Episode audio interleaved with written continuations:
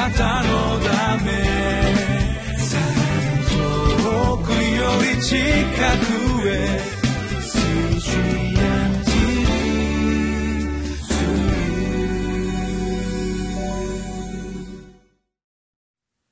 皆さんこんにちは。リビングライフの時間です。今日はコリント人への手紙第24章13節から18節。タイトルは「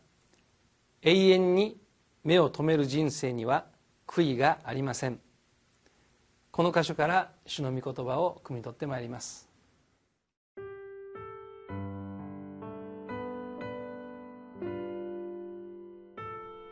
コリント人への手紙第2、4章、13節から18節。私は信じた、それゆえに語った。と書いてある通り、それと同じ信仰の霊を持っている私たちも、信じているゆえに語るのです。それは、主イエスを蘇らせた方が、私たちをもイエスと共に蘇らせ、あなた方と一緒に見舞いに立たせてくださることを知っているからです。すべてのことはあなた方のためであり、それは恵みがますます多くの人々に及んで感謝が満ち溢れ、神の栄光が現れるようになるためです。ですから、私たちは勇気を失いません。たとえ私たちの外なる人は衰えても、内なる人は日々新たにされています。今の時の軽い観難は私たちのうちに働いて計り知れない重い永遠の栄光をもたらすからです。私たちは見えるものにではなく見えないものにこそ目を留めます。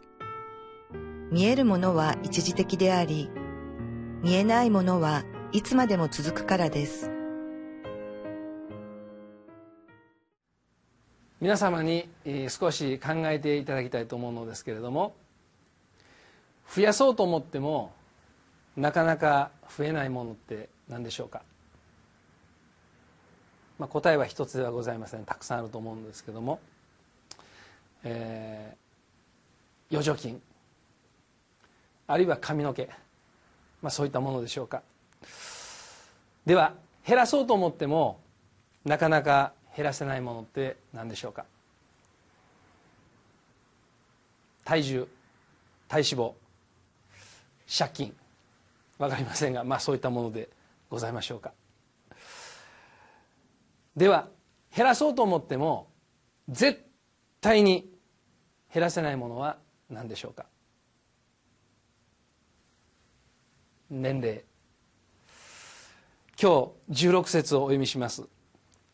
ですから私たちは勇気を失いません。たとえ私たちの外なる人は衰えても内なる人は日々新たにされています。私たちの肉体は日々衰えています。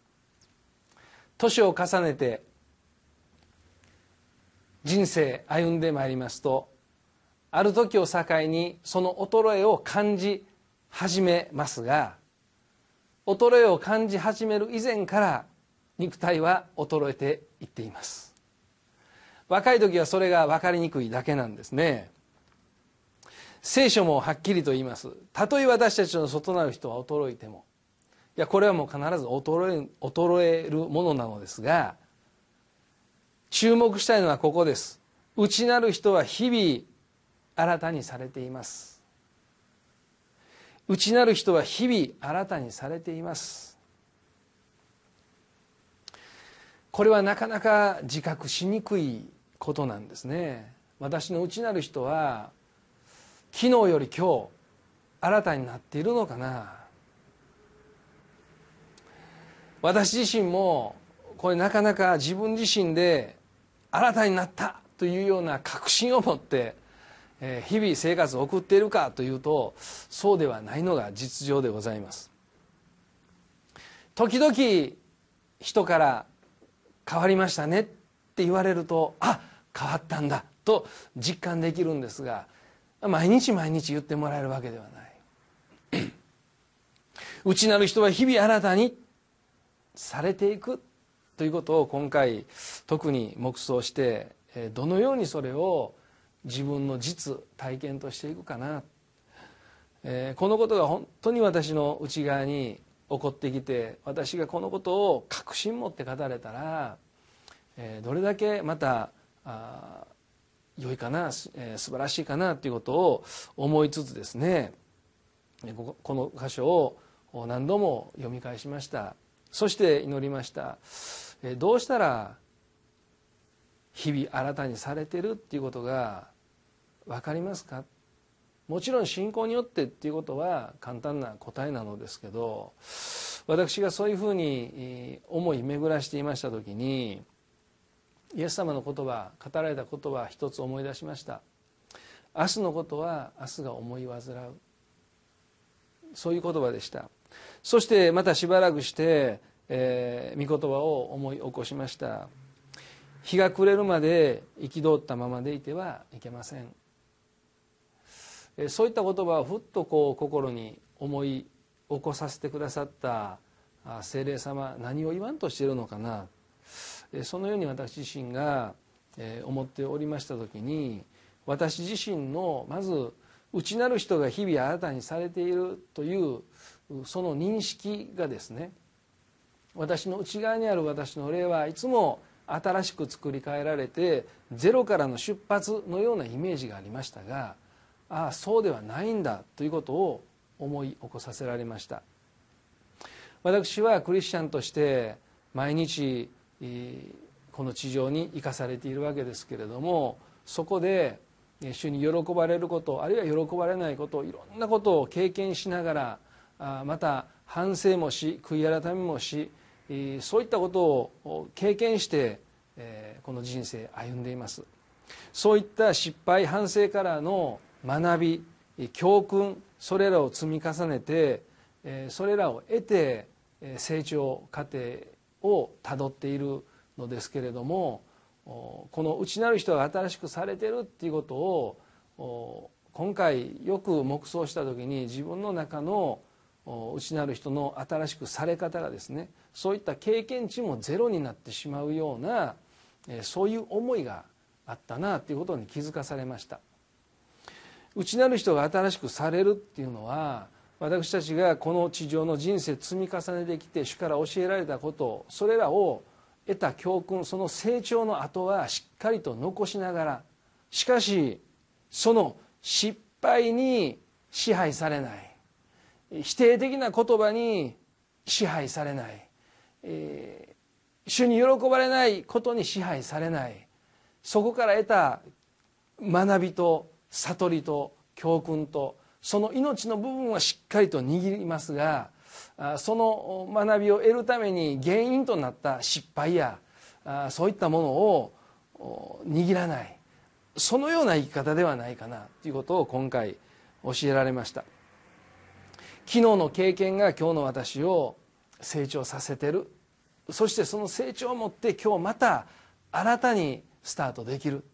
えー、失敗したことをいつまでもくよくしていた時も実はあります。しかしながらそういった生き方は内なる人の日々新たにという生き方ではないんだなということに気づかされそして、えー、そう思った時に非常に心の内側に喜びがやってまいりました。成長できる。私は主にあって成長できるっていうことを本当に、えー、確信と言いますかね体験と言いますかその瞬間え味わいました。主は私たちを日々新たに作り直してくださいますが、えその中でも私たちをリセットするのではなくて私たちを導いたその高値からまた次の高値へと一歩一歩主に似るものへと作り変えてくださる。そういうことを本当に確信することができました。私は私自身の祈りの中にこの内なる人が日々新たにされているというイメージを織り込んで祈るように心がけます。つまりそれは主が成してくださることですけれどもまた信仰によっても勝ち取っていかなければならない。どうしても過去の失敗を引きずってしまう。どうしても手放せない許せないというようなことが起こってくる。だけどそれを握っている限りには私たちの内側は新しくされないということが分かりました。だからその失敗その握りしめているもの主に喜ばれないもの本当に主にあって手放すことができるように私の肉の力ではなくてそこに本当に聖霊様働いていただいて私はそこから良い悟りと教訓を得てそちらを握り直すように、えー、本当に主を助けてください。そういう思いで、えー、祈りを始めました。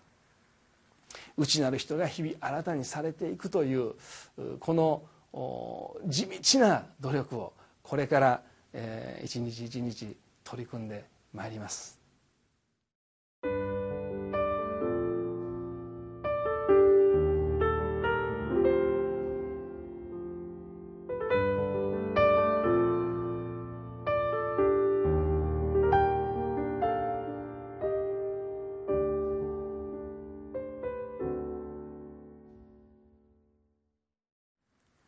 皆さんいかがでしょうか？過去の出来事失敗そういったものに支配されていませんか？それを御霊によって手放していく時私たちは新しく作り変えられていきます、えー、本当に主に頼り,、えー、頼りましょう。御言葉を信頼しましょう。主が成し遂げてくださいます。お祈りします。恵み深い天皇お父様あなたの皆を心から賛美いたします。私たちの内なる人を私たちは肉眼で見ることができません。そしてその内なる人が日々新たにされているということを知的には理解できますがなかなか実感として理解しにくいことです。しかし主よあなたの御言葉が真実です。私は今回自分の握りしめているものや過去の失敗そこから来る恥そういったものが内なる人を新たにすることの阻害する要因になっているということを気づかせていただきました。ありがとうございます。聖霊様どうぞあなたご自身のお働き私のうちに与えてくださってそれらを主の手に委ねることができそしてむしろそこから得た学びと教訓をしっかりと握って命に変えてそして主の御言葉に従って歩んでいくことができるように助けてください。同じような状況がやってきます。巡っていきます。その時にそこで得た学びが力となり主に喜ばれる決断をして勝利していくことができるよう内なる人が新たになったということが本当に実感でき体験できるよう主をどうぞ導いてください。全て主の御言葉に従うお一人お一人にあなたの豊かな恵みと祝福がとどまりますように尊きイエス・キリストの皆によってお祈りします。あなたのため遠くより近くへ